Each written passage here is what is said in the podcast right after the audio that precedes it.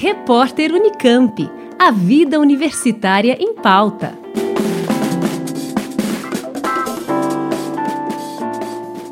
De 27 a 30 de setembro, vai ser realizado o primeiro Congresso Brasileiro de Divulgação Científica com o tema Divulgação Científica e Negacionismo em Tempos de Desinformação.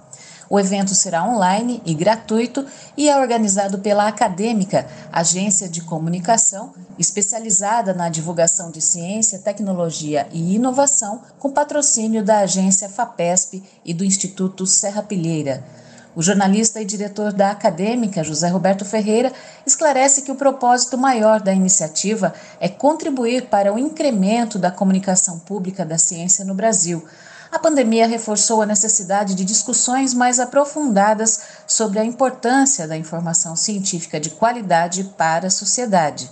Nós acreditamos que a divulgação científica é um, é um elemento importante para o combate ao, ao negacionismo e às fake news que, que, decorrem desse negacionismo. Né? Acho que a divulgação científica não vai resolver esses aspectos, né? Porque, mas a divulgação científica ela promove uma situação que eu acho que é muito importante, que a divulgação científica ela enriquece a cidadania. Acho que as pessoas quando têm referências científicas que elas tomam no dia a dia, elas têm um elemento a mais para fazer suas opções.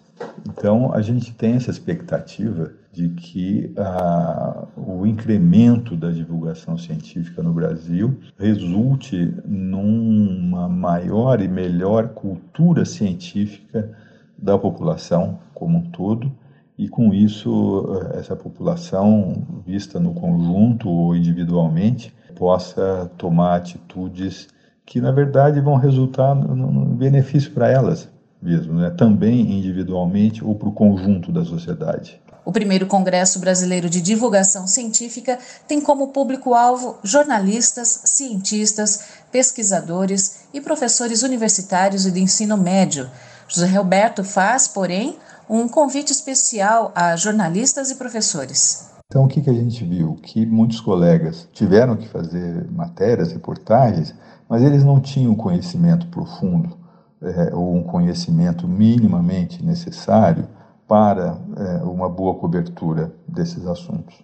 É, então, a gente está convidando os jornalistas, em geral, para que é, assistam o nosso congresso, porque é, haverá informações, reflexões que vão ser muito úteis para eles, para o exercício da profissão deles de repórter, de editor, de produtor. É, um outro público que a gente tem um, um foco muito especial são os professores de ciências.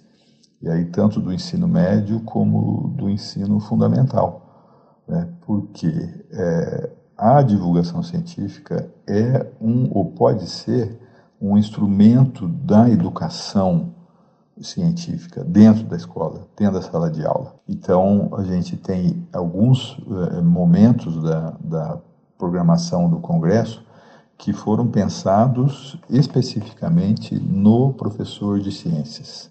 A programação tem palestras, mesas redondas, apresentação de trabalhos e de cases, minicursos e homenagens a jornalistas científicos e pesquisadores divulgadores já falecidos. Para inscrição gratuita, acesse academica.jor.br. Eleide Bergamo, Rádio Nesp FM. Repórter Unicamp. A vida universitária em pauta.